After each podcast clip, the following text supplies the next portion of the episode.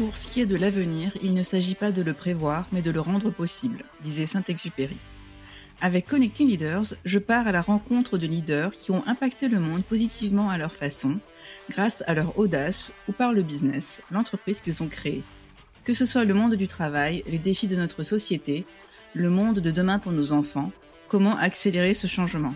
Bonjour, je suis Simonie Devec. Mon expérience en tant que business partner finance et RH, aux côtés de dirigeants, de leaders, en environnement tech, start-up, multiculturel, mais aussi mon engagement au sein du board de l'ONG internationale Passerelle Numérique, et enfin ma passion pour les sujets autour de l'impact, de l'entrepreneuriat, du leadership et de l'éducation m'ont permis de voir à quel point le leadership, c'est avant tout de l'action, de l'ambition, mais surtout des relations, des connexions humaines, socle de tout.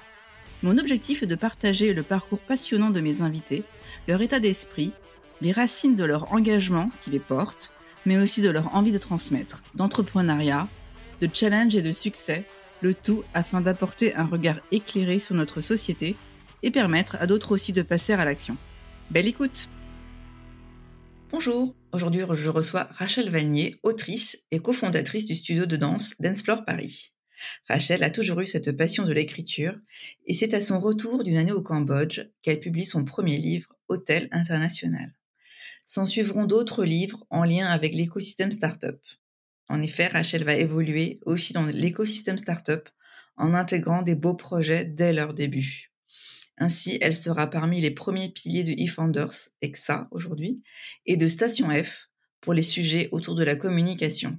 Finalement, Rachel décide de s'associer avec une de ses meilleures amies, également passionnée de danse, et de créer juste avant le premier confinement un studio de danse à leur image, avec pour mission de donner du kiff, comme elle dit. Après des challenges surmontés liés au confinement, Dance Floor Paris, c'est aujourd'hui 25 disciplines, 7 jours sur 7, au studio mais aussi en ligne. Les challenges prochains seront d'ouvrir d'autres studios dans l'ouest parisien, dans d'autres villes et au-delà, qui sait. Merci Rachel d'avoir partagé tout cela avec nous. Belle écoute. Bonjour Rachel, je suis euh, très heureuse de t'accueillir sur mon podcast Connecting Leaders. Hello, merci de m'en recevoir. Écoute, je t'ai connue euh, tout d'abord en lisant un de tes livres, mais il y a vraiment très longtemps, on va dire.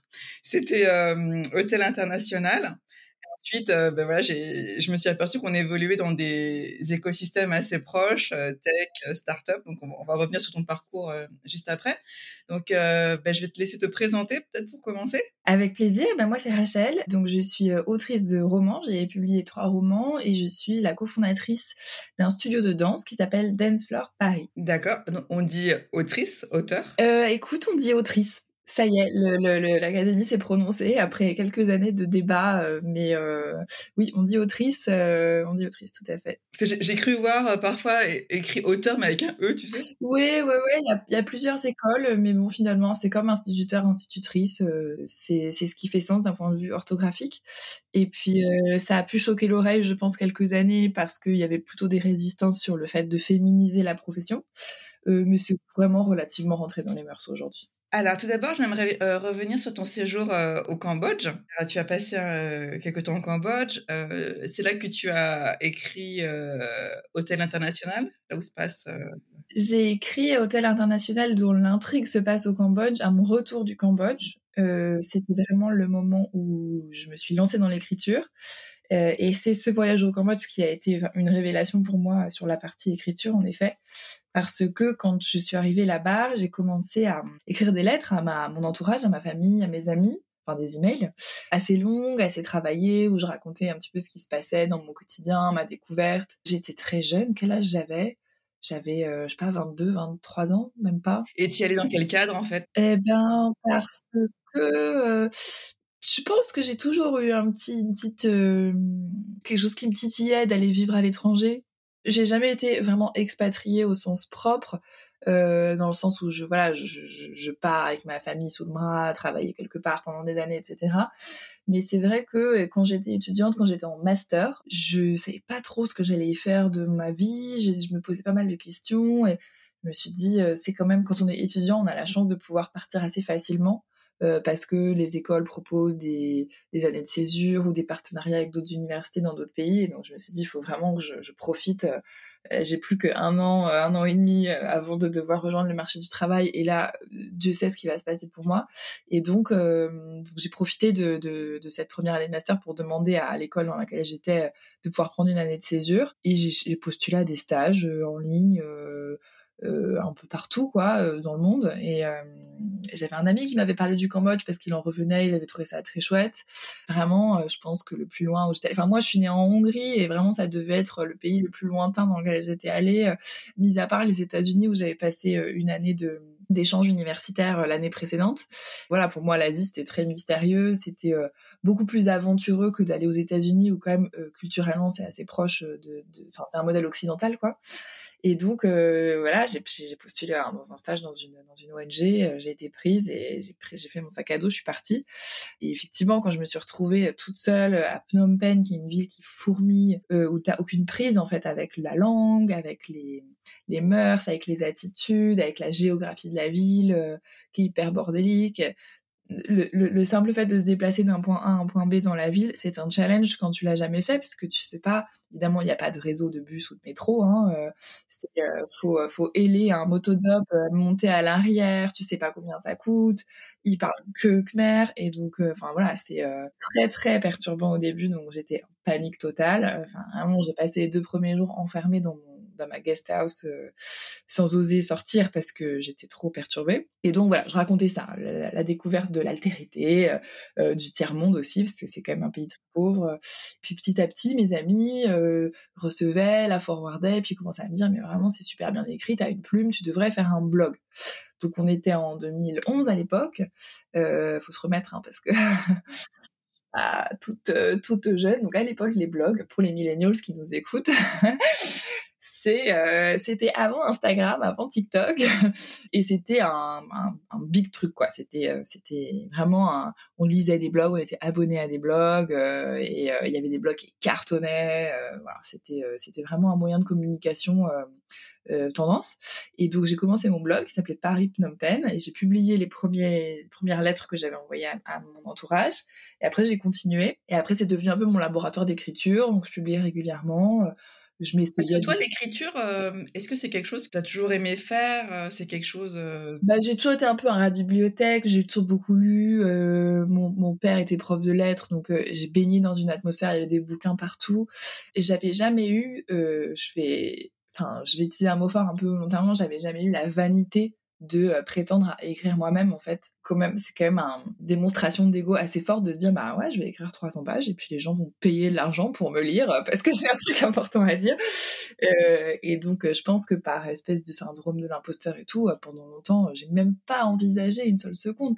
C'est vraiment ce fait ce petit déclencheur d'écrire des mails puis de faire un blog qui m'ont petit à petit familiarisé avec la possibilité de l'écriture et le blog surtout a, a eu a du, succès en fait. C'est-à-dire qu'au début c'était ma mère et trois potes qui le lisaient.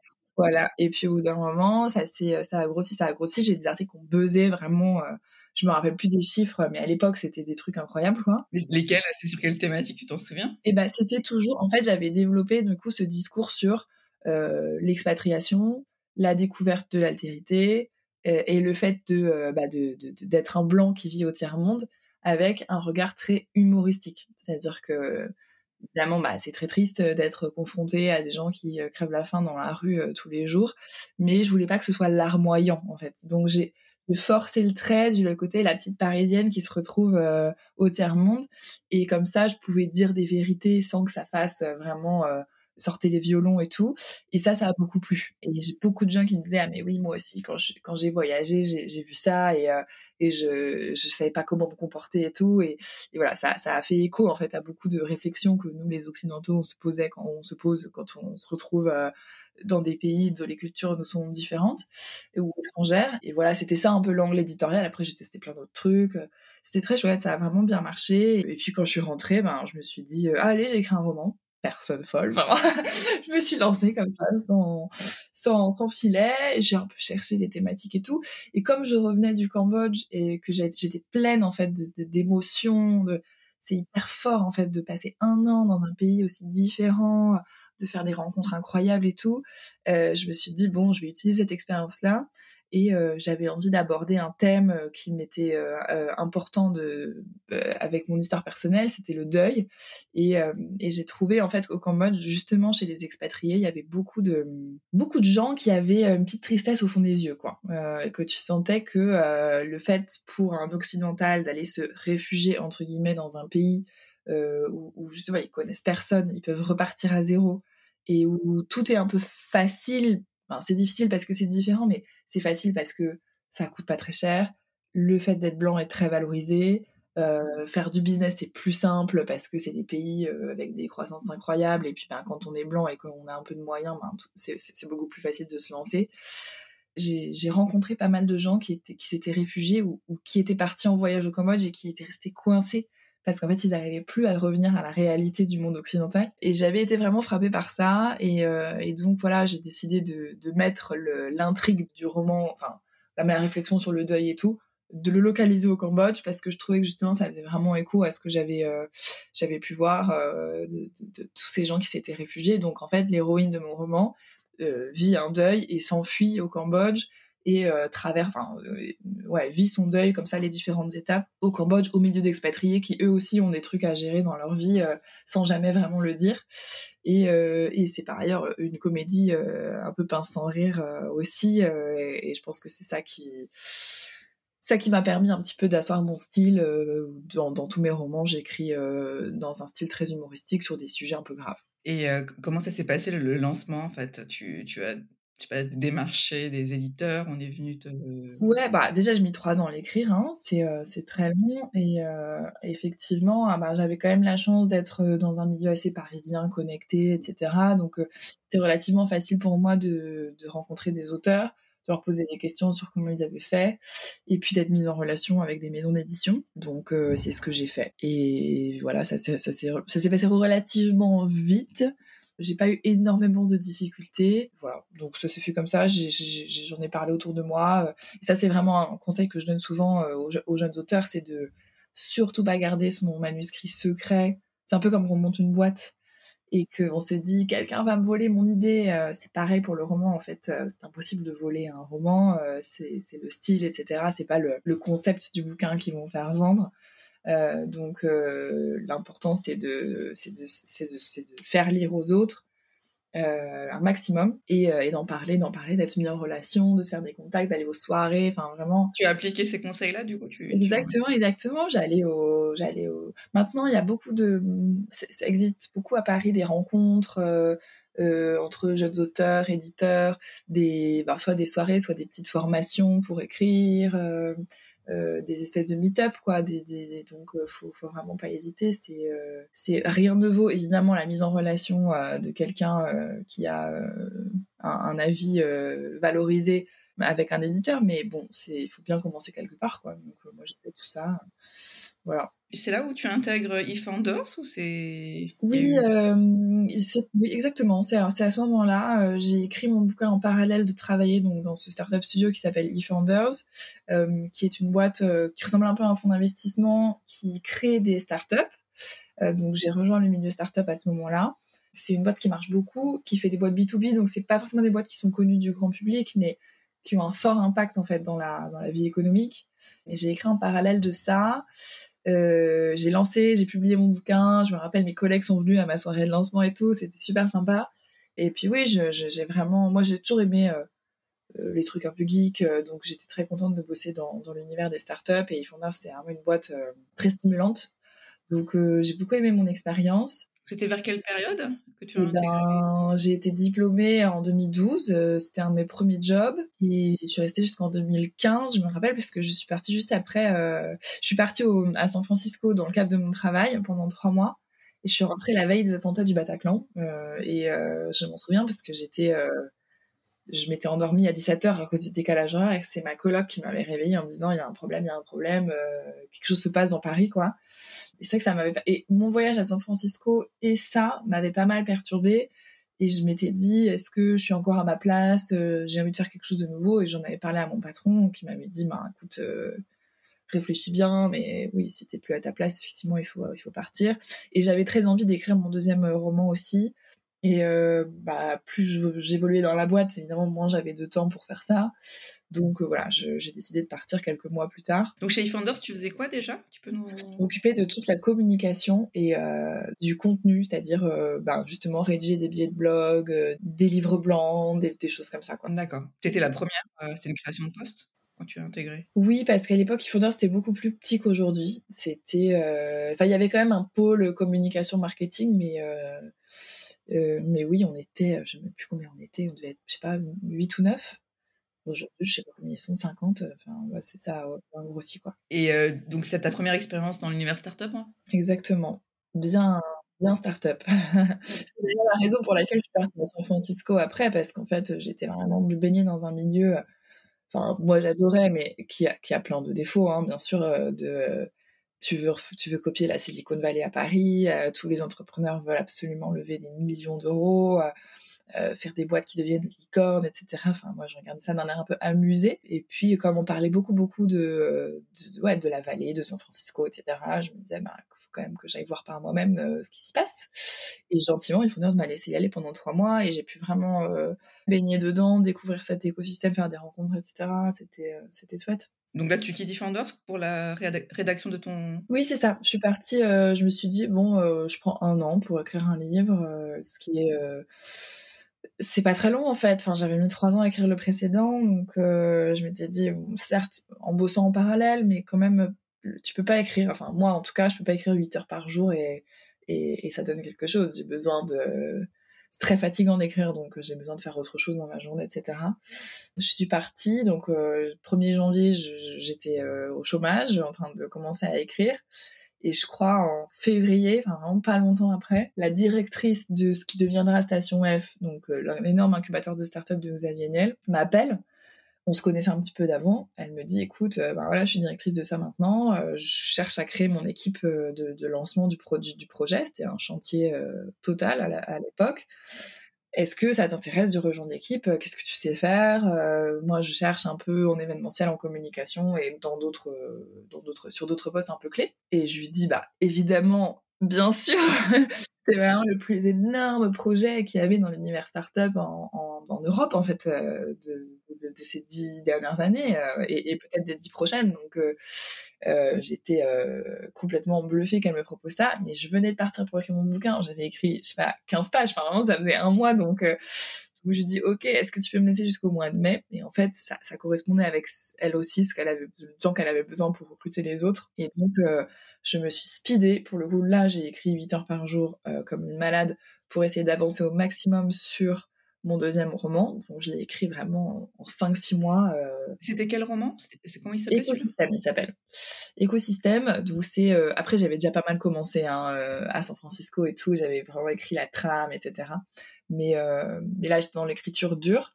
Ça raconte l'histoire de deux entrepreneurs qui sont un peu nuls et qui partent à la, dans la Silicon Valley justement pour essayer de, de, de, de devenir euh, une, startup successful et qui n'y arrivent pas du tout parce qu'en fait, c'est vraiment, euh, c'est vraiment les anti-héros de l'entrepreneuriat. Et, euh, et, donc j'écris ça pendant que Roxane finit de, recruter le reste de son équipe. Et on a commencé en mai, tous en même temps, on était cinq, plus elle. Donc la core team de, Station F, qui à l'époque s'appelait encore la Halle c'était le nom du bâtiment. Et voilà, et donc euh, finalement, on nous quand même recruté pour être directrice communication. Et c'était très bien parce que c'était vraiment ce que je savais faire. Et donc il a fallu tout créer de A à Z, c'est-à-dire l'image de la du projet, euh, les, les valeurs, euh, l'ambition en termes de ouais de valeurs transmises, etc.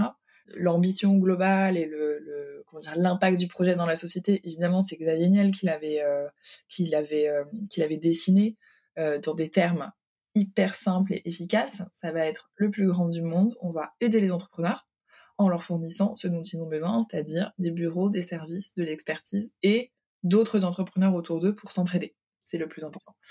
Et donc, sur la base de cette vision-là, nous, euh, notre job, c'était vraiment de construire, de gérer les opérations, etc. Donc, il y avait euh, Mouna qui s'occupait de toute la partie operations, Marwan qui a créé le programme d'accompagnement de start-up, Cédric qui s'occupait de trouver tous les partenaires incroyables qui étaient présents sur le campus, Microsoft, Facebook, etc. Et moi, j'étais chargée de donner de la visibilité au projet dans le monde entier pour que les start-upers du monde entier et notamment ceux qui avaient le plus besoin d'un coup de pouce viennent en France à Paris pour bah, pour se faire accompagner quoi et faire rayonner euh, du coup l'entrepreneuriat le, euh, auprès bah, à la fois des entrepreneurs du grand public euh, et puis ouais de d'autres pays quoi. Donc c'était super intéressant parce que c'était un projet vraiment à l'échelle globale basé à Paris. Il se trouve qu'on a ouvert donc un an et demi plus tard l'année où Emmanuel Macron a été élu.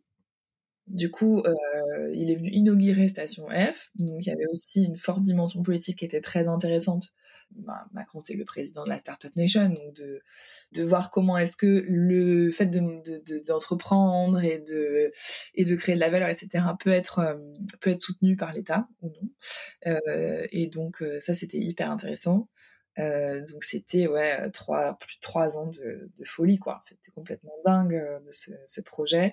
Préparer toute l'ouverture, gérer le lancement et puis voir comment le truc commence à à s'installer. Ensuite, je suis partie et là encore aujourd'hui, je continue évidemment de suivre les actus et je vois que bah, donc ça a ouvert en 2017 et là on est en 2022. Cinq ans plus tard, ils continuent de créer des nouveaux projets, de se renouveler et tout. Donc c'est vraiment, euh, vraiment un super projet. Je suis partie. Euh, c'est vrai que quand j'en parle, on se dit mais pourquoi elle est partie cette folle? En fait, c'est un truc un peu étrange, je dois dire, un petit peu ésotérique et maintenant, enfin euh, rétrospectivement, je trouve que quand même j'ai eu un espèce de d'une intuition un peu mystérieuse c'est que en fait je me suis dit donc évidemment j'avais le nez dans les analyses euh, macroéconomiques euh, en permanence hein, parce que ça fait partie du job de savoir ce qui se passe. Et puis euh, je lisais beaucoup d'articles qui disaient la prochaine crise arrive quoi. C'est cyclique les crises financières économiques et même sociales. Et donc la prochaine arrive on ne sait pas exactement quand on ne sait pas encore exactement qu'est-ce qui va la déclencher qu'est-ce qui va être l'étincelle qui va mettre le feu aux poudres. Ça, ça va pas être de nouveau des subprimes ce sera autre chose. Et donc je me disais j'essayais de me projeter, je me disais, est-ce que vraiment, si la, la, la crise arrivait, euh, du coup, je, je, je, resterais dans mon job salarié parce que c'est ce qu'il y a de plus confortable et que c'est difficile de, se renouveler quand, euh, quand le contexte euh, économique est, est menaçant. Je me disais, est-ce que j'ai eu 30 ans aussi, je me suis dit, bon, j'ai 30 ans, j'ai pas d'enfant, j'ai tout, tout, toute ma liberté, on est dans une période d'expansion de, économique, mais la crise arrive bientôt est-ce que ça serait pas le moment justement de changer? Euh, parce que bah, ça fait longtemps que je fais de la communication et des startups. Euh, et si j'ai envie d'expérimenter autre chose, c'est soit maintenant, soit potentiellement dans 5 ou 10 ans, le temps que la crise passe, etc. Donc je pars, dans très bon terme, franchement, euh, voilà. Je, je, je, m'imagine scénariste, enfin voilà, je m'imagine remettre l'écriture au cœur de ma vie. Euh, j'échoue lamentablement et, euh, je décide de partir au Népal euh, donc encore un voyage dans ma vie qui a été assez euh, important pour moi. Euh, j'adore la montagne en fait, donc voilà, j'avais envie d'aller voir l'Himalaya, de marcher dans la montagne, donc j'y suis allée. Et à mon retour, je savais vraiment pas quoi faire de ma vie toujours. Et là, ma meilleure pote me dit, écoute, on a fait de la danse toutes les deux toute notre vie en amateur. Elle me dit franchement, les studios. Vous connaissez depuis longtemps? Depuis Spo, ouais, depuis 15 ans mais on était très proches. C'était vraiment une de mes meilleures copines euh, de, mon quotidien. Euh. et euh, elle me dit, franchement, elle était avocate. J'en ai marre d'être avocate. Je veux un truc qui fait plus de sens dans ma vie. Toi, tu es en train de te chercher. On constate que les écoles de danse à Paris sont pas au niveau en fait d'autres pratiques sportives. les studios sont un peu délabrés, il n'y a pas une bonne ambiance. Nous-mêmes qui en faisons depuis 20 ans, on se sent pas accueillis quand on y va. Euh, montons un studio à notre image, cool, euh, bienveillant, chaleureux, etc. Et là, c'était vraiment un moment de eureka. Je me suis dit, mais grave, c'est exactement ce qu'on va faire. Donc, on a fait un business plan, etc. On a vérifié que ça allait marcher, euh, enfin que ça tenait à la route économiquement. Et puis, on s'est lancé. Et pour ouvrir le studio, c'est quand même un, c'est un business qui est extrêmement traditionnel, hein, c'est vraiment un commerce, une PME, quoi, tout ce qui est plus classique au classique. Mais euh, pour ouvrir un studio de danse, ça demande beaucoup beaucoup de place, donc il faut beaucoup de moyens pour faire, pour, euh, trouver le local et faire des travaux.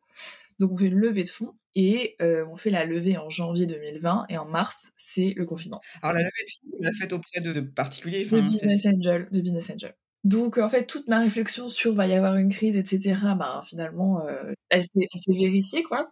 Euh, heureusement, j'avais eu le temps quand même dans cette année et demie de, de, réflexion de justement de faire ma petite life, de commencer à écrire le prochain livre, ouais, de trouver un projet qui me qui me, me boostait à fond parce que c'était euh, ma passion quoi, la danse. Donc j'ai repensé en fait à c'est toutes ces réflexions que j'avais eues quand j'étais partie de Station F et, euh, et le chemin traversé. Je me suis dit, c'était marrant, en fait. Euh, j'ai eu une espèce d'illumination, quoi.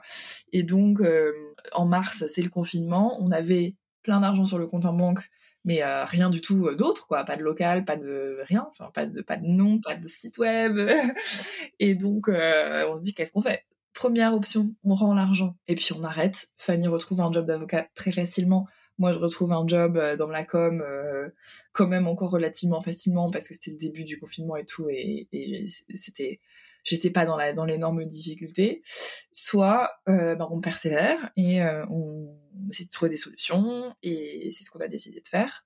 Donc on a lancé des cours de danse en ligne le temps que le les nombreux confinements se passent et, puis on a continué de chercher un local et on a et on s'est battu vraiment bec et ongle pour réussir à finaliser le local, parce que ben, vous imaginez bien que trouver un financement bancaire euh, pour euh, faire des travaux dans un studio de danse alors qu'il y a tous les clubs de sport du monde qui sont fermés, c'est quand pas évident. Donc heureusement, on a réussi à trouver et à convaincre qu'en fait le monde reviendrait à la normale un jour. Évidemment, c'est le cas. Et, euh, donc on a trouvé, on a ouvert il y a un petit peu plus d'un an, donc en 2021 juste après l'été euh, et, aujourd'hui ça marche super bien. Ouais ouais j'ai vu ça donc vous faites des cours euh, donc en présentiel c'est ouvert 7 jours sur 7 il y en a euh il y a 90 cours par semaine le studio est dans le 11e à Paris et on espère bientôt d'autres d'autres à Paris puis, pourquoi pas d'autres en France voire en Europe. La promesse d'une atmosphère chaleureuse bienveillante, elle est tenue. Il y a vraiment une super bonne ambiance dans les cours. Les profs sont géniaux. Il y a une programmation trop sympa. Enfin, vraiment, c'est ma partie préférée du job de choisir on va mettre euh, du reggaeton, euh, la danse classique, du hip-hop, on va faire une, un cours sur... Ouais, c'est vraiment varié. Enfin, ouais. Euh, danser comme Britney, danser comme Beyoncé, de la danse plus classique, des choses. Ouais. Il y a des choses académiques et il y a des trucs très, très lâcher prise, libératoires, euh, où on s'éclate. Puis oui, il y a, y a, des aspects qui ressemblent à Station F, parce que c'est un lieu qui accueille des gens, donc euh, il faut faire en sorte qu'ils soient heureux et qu'ils soient, qu'ils repartent euh, aussi contents, voire plus que quand ils sont rentrés. Et mon expérience dans l'entrepreneuriat, évidemment, m'a aidé à mille égards, hein, euh, dans le financement, dans la structuration de la boîte, dans le, les techniques de management, etc. Donc c'est super. Et Fanny, elle est, elle était avocate dans l'immobilier, donc ça aussi c'est une dimension qui est très importante dans le dans notre business parce que c'est un local commercial. Donc voilà. Euh, donc, euh, vraiment, les, les, planètes se sont super bien alignées. Modulo euh, la crise Covid, qui est quand même bon bah une crise mondiale, c'est pas idéal. Et mais bon, euh, ben au final, on a quand même réussi euh, à à y arriver. Aujourd'hui, on est rentable. Enfin voilà, c'est un. Vous êtes rentable, ah, génial. Ouais, ouais, c'était c'était challenging, mais euh, mais bon, on a on a persévéré et je pense que le fait d'avoir la bonne associée, d'avoir un projet qui est vraiment stimulant euh, et puis qui a un vrai potentiel. Pas, enfin voilà, c'est un studio de danse. Il n'y en a pas beaucoup dans Paris. Il y a beaucoup de demandes. Tout, tout, toutes les bonnes infrastructures étaient là et, euh, et ça nous a permis de, de traverser la crise correctement et, euh, et fort heureusement nos entourages aussi ont été vraiment bien présents pour nous pour nous soutenir. Et donc, quelles sont les prochaines, euh, les prochaines étapes, les prochains projets, euh, peut-être une expansion euh, dans d'autres Ouais, exactement. Bah oui, oui, ça y est. En fait, il faut rentabiliser le premier, donc ça y est. Après, l'idée c'est de, d'en développer d'autres. Notre grand rêve, c'est d'ouvrir dans l'Ouest parisien parce qu'il y a beaucoup de demandes. toutes mes toutes mes, clientes qui viennent une fois de temps en temps, ils me disent mais c'est trop loin parce que j'habite dans le 17e et tout. Donc si vous avez un grand local commercial à vendre dans l'Ouest, appelez-moi. c'est ça, c'est vraiment le, projet euh, là dans, à court terme. Et en fait, à moyen terme, c'est de faire euh, rayonner cette vision de la danse qu'on a, qui est euh, une, pratique exceptionnelle qui nous rend hyper heureux.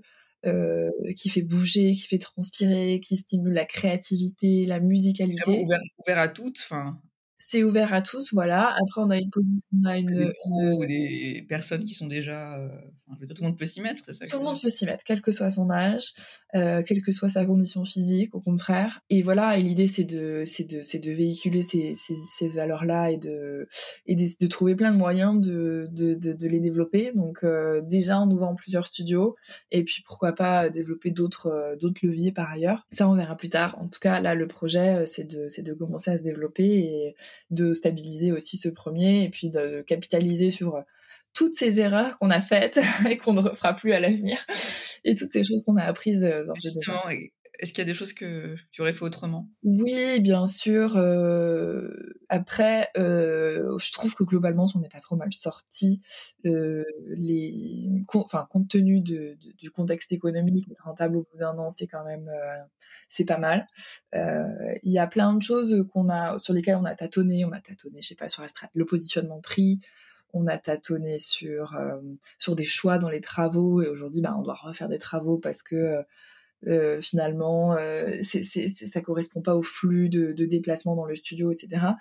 Mais bon, c'est un peu des choses, je pense, qui aussi euh, qu'on a besoin un peu de, de tâter quoi, avec l'expérience et de confronter à la réalité. On peut pas tout anticiper et on se rend compte aussi qu'il y a des boîtes qui existent depuis 5-10 ans et puis bah, qui changent leur stratégie de prix à ce moment-là parce qu'en fait le monde change autour d'eux et c'est normal. Ou je sais ce que je ferais différemment dans le deuxième, c'est des, un peu des petits détails mais ça veut pas dire que je, m'en veux de, l'avoir fait sur le premier, euh, parce qu'en fait, je, me rappelle des raisons pour lesquelles j'ai fait ces choix et euh, donc j'ai pas de, j'ai pas vraiment de problème. Aujourd'hui, tu arrives à trouver du temps pour euh, danser quand même? Oui, alors ça, on danse beaucoup, ouais, ouais. Ben, franchement, franchement, ça fait partie du job hein, de, d'aller tester les cours, de nous-mêmes de se positionner dans le, dans le, dans les, dans les choses, dans les chaussons de nos, de nos membres et d'être des danseurs amateurs face à un prof qui nous apprend une chorégraphie. Euh, c'est très important et on, on, danse chez nous, on va danser ailleurs, on, on s'inspire de, de, pédagogie euh, de plein de profs différents. Puis petit à petit, comme ça, on enrichit euh, nos profs à nous. Et, oui, oui, on danse, on danse beaucoup. Ça, c'est génial. Ça, c'est quand même le moment dans la semaine à 15h, si ta réunion, en fait, c'est un cours de danse, bon, bah, t'as tout gagné. Hein c'est quand même assez exceptionnel euh, de, de, bosser comme ça. J'aimerais demander à mes, à mes invités euh, quels sont leurs drivers, qu'est-ce qui, euh, qu'est-ce qui te fait lever le matin, Rachel? Bah, c'est vrai que moi, j'ai toujours eu un gros besoin de d'hyperactivité et je m'ennuie très très vite. Pour ça que j'ai toujours eu un job hyper prenant, plus l'écriture de romans, plus plein de potes et tout. Et là, c'est vrai que euh, Floor, bon, ça fait du coup euh, combien de temps qu'on bosse dessus depuis, depuis, depuis fin 2019 chaque matin, c'est l'ouragan de, surprises et de nouveautés et d'apprentissage. Ça, ça me fait beaucoup de bien.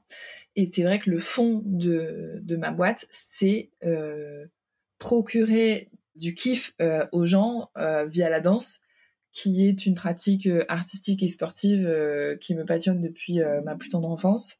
Donc, je dois dire que c'est génial, quoi. je, pourrais être hyper intéressée si je vendais des tournevis, mais bon, il se trouve que c'est un projet qui est adossé à ma passion, donc euh, c'est vrai que c'est ultra stimulant.